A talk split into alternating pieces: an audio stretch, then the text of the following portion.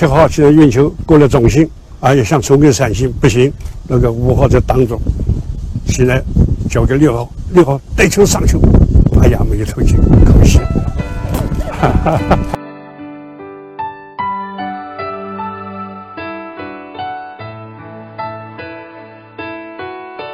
各位荧幕前的观众朋友，大家好。最近我们在网络上看见许多的徒众都拿出师傅当年赠予他们的墨宝来意念师傅。我知道好像是慧传院长杜建院院长，他就分享他拿到的是慧心传道。对，嗯，像是香海文化执行长妙运法师，他就分享说他收到的是妙空星运。对，还有觉经法师，他也分享了绝世金物。哇，能够拿到跟自己名字相应的法语，很有意义耶。是的，其实师傅呢，在我们丛林学院也有亲自提笔为我们写下佛光山丛林学院，而且在大讲堂还有两幅，一幅是三好，一幅是四给，这些都是师傅写的真迹哦。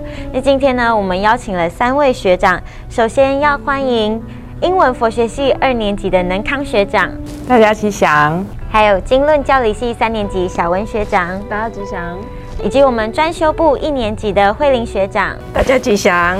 今天我们邀请三位学长要一起来探讨，究竟师父的一笔字要带给我们什么样的法益？而师父您在哪里呢？说到这个一笔字，能康学长，听说去年在二零二二年十月的三潭大戒中，两百多位戒子在受戒圆满后，每个人都领到师德戒和尚师父上人的一笔字。听说你也在戒场，那您领到的时候是一种什么感觉？嗯，我想对于一个修行人来说，能够求受三坛大戒是一生中最重要的事情。那这个受戒圆满，不仅是代表自己是一位合格的出家人，更是我们要开始展开弘法立身的开始。在受戒圆满的当天呢，我们听到每一位戒子都能收到师父的墨宝，当时的我感到非常震撼。师父送给我们每一位戒子“佛”这个字，哦，我当下觉得心中升起的第一个念头是。直下承担，我想能够成为一代大师的弟子。这张墨宝不仅是师父给我们的一份礼物，更指引了我修行的目标。时时刻刻要提醒自己，我是佛，在未来的弘法路上，更要精进努力的修行，完成自利利他的使命。不只是戒指没有拿到，其实丛林学院的学长们也有拿到这个佛字。我记得在二零一七年的早斋，我们那一天早在后原本是要回到学院，但那天完全走了一个不一样的路线，去了哪里？去了哪里吗？我们去了传灯楼。那这个传灯楼，它其实就是师傅法堂的所在地。我们一进去里面的时候，我们就看到师傅非常和蔼可亲的在那边跟我们打招呼，然后就告诉我们说：“来，可以选一幅自己喜欢的一笔字。”哇，这时候。所有的同学们啊，就觉得太欢喜了。对，那这时候在旁边这个肖师傅他就告诉我们说，其实是师傅他昨天先问了我们全院的人数，那为了准备这个一笔字这一份礼物啊，师傅他其实是连夜不停的在写，只是为了要给我们一份欢喜而已。哇，如果说是全院的学长的话，所以就是不管是出家众或是在家众，其实每一个人都有拿到衣服喽。对。嗯，说到这个一笔字，我想到曾经有一场义卖会，义卖师傅的一笔字，当价格来到二十万的时候，突然有一个小朋友的声音喊了一百块，这时候全部人都愣住了，全部都转头看向师傅。师傅说二十万我就不要卖了，就一百块卖给这一位小朋友。之后有人问师傅啊，您的字卖二十万跟卖一百块，这中间有什么差别呢？师傅说：“其实我看到的不是价钱，而是心意。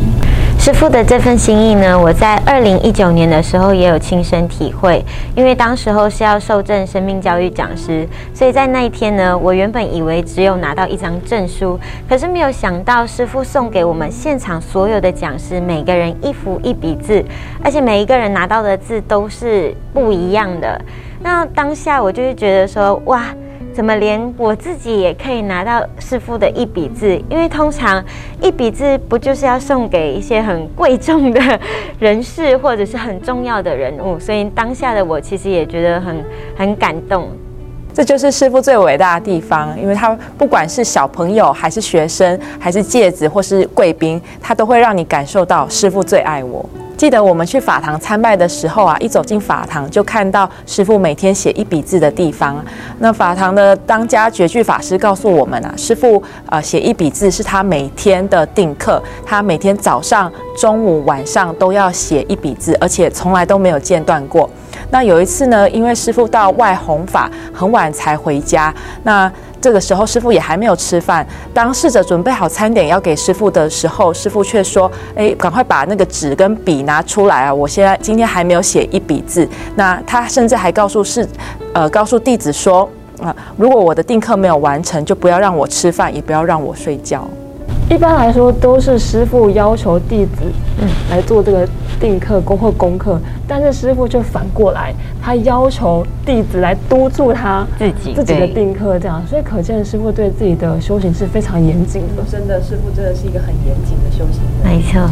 学长说到这个，我心中就非常的有感触，因为我们总是认为做很多事情都是需要需要仪式感的，嗯，像是呃办公的时候啊，就需要有非常舒适的空间啊，漂亮的装潢，让我们会觉得办公起来会觉得嗯很有效率。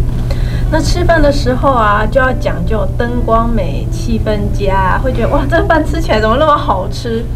但反观师傅一生的修行啊、日常啊，甚至把佛光山建设成我们现在看到的这个规模，他一生只用了一张五公尺的会议桌就完成了。对，所以从那张桌子，其实也让我们看到一个修行人始终如一的悼念，而且就是因为这一份悼念，让所有接触到师傅的人都可以对他心生敬仰跟尊敬。那二零一六年呢，师傅因为脑部出血再次开刀。那这一次呢，医生就有说，因为开的是左脑，所以会影响到语言跟记忆的部分。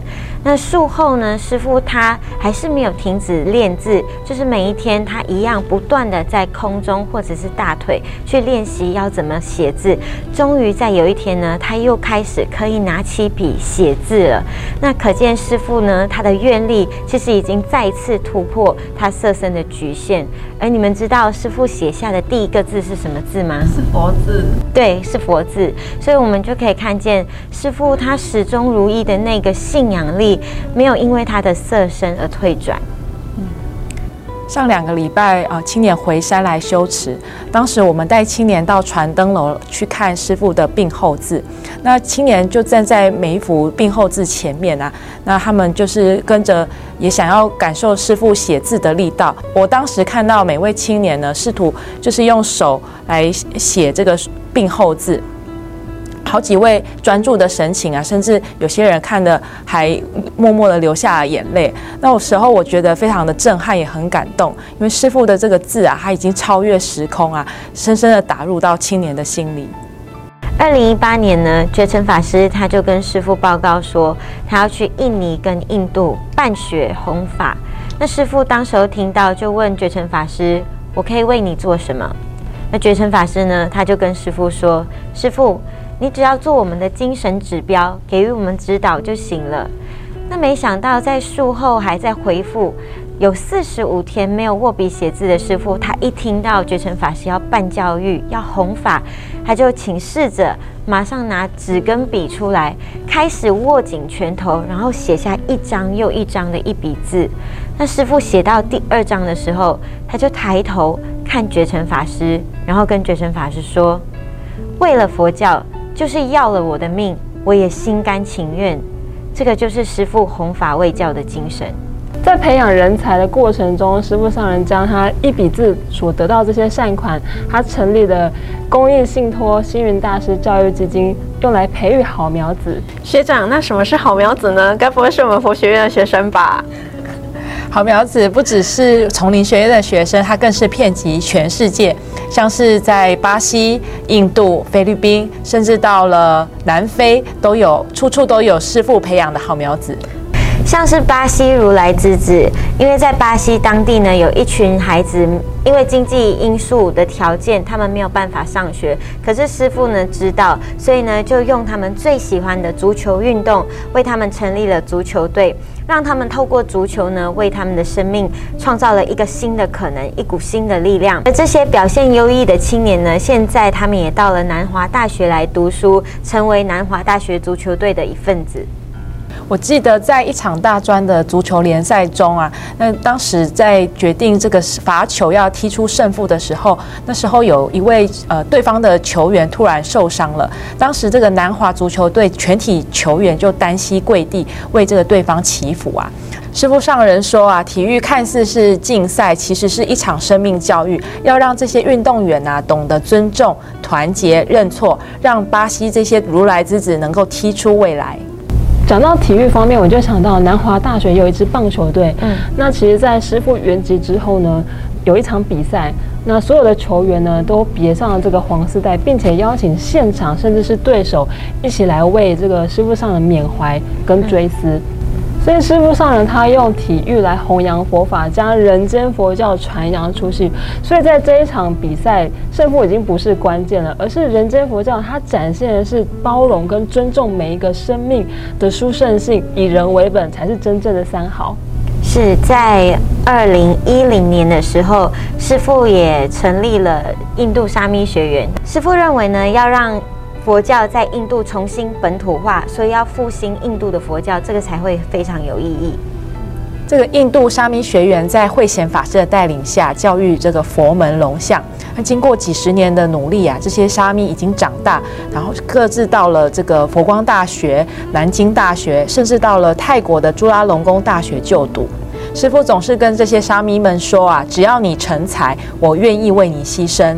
而这些沙弥亚，也发愿，他们不会忘记师父所交代的，要复兴印度佛教的使命。哇，这真的是非常了不起耶！对啊，而且我记得在过年期间呢，这些印度沙弥的学长也有来学院跟我们做交流。因为呢，我们经常在经典的翻译过程当中，不是会出现一些比较特别的水果名称吗？像是安摩罗果。那大家知道，因为安摩罗果通常在中文翻译的时候都会讲是芒果。对对。那大家知道真正的安摩罗果是什么吗？不知道哎，我好想知道。没关系，我可以带你看一下。所以从刚刚的画面，我们可以知道，阿摩罗果它其实并不是芒果，而是印度一种特有的水果。这些沙弥的学长呢，他们不仅中文说得非常好，而且他们对中印的文化、佛教的历史，还有经典义理也是相当有研究的。所以从他们的身上呢，我可以感受到，要复兴印度佛教是非常有希望的。学长，除了在印度之外，在南非是不是也有好苗子啊？没错，在南非的话，则是成立了天龙队。那它其实是培养当地的女性青年一技之长，来翻转他们自己的人生。在二零一八年的时候，他们甚至登上了这个联合国的会议，以这个自身的经验分享了这个平等的权利，就像是为现场所有人来说法一样的。嗯，这让我想到，就像佛陀在世一样。破除差别，创造平等。透过大家今天的分享啊，我们可以知道，从师傅的一笔字，还有病后字，我们看见了一个修行人的精进，他是怎么样用他的愿力来突破他色身的局限，而他的简约是如何庄严了众生的净土，还有他的悲心要怎么样翻转无数的生命。可是学长，我还是很想拥有一幅师傅的一笔字哎。没关系，其实，在丛林学院里面，很多的地方都有师傅的一笔字哦。对，我们现在呢，就带你还有观众一起来开箱在丛林学院的一笔字。各位观众，大家吉祥！当你看到圆门的时候呢，就表示你已经到了佛光山丛林学院女众学部，而这里也是师傅上人在佛光山的第一个起源点。所以，我们现在就要带大家一起来找一找，到底师傅上人在同一学院有多少张的一笔字呢？我们一起来一探究竟吧。走。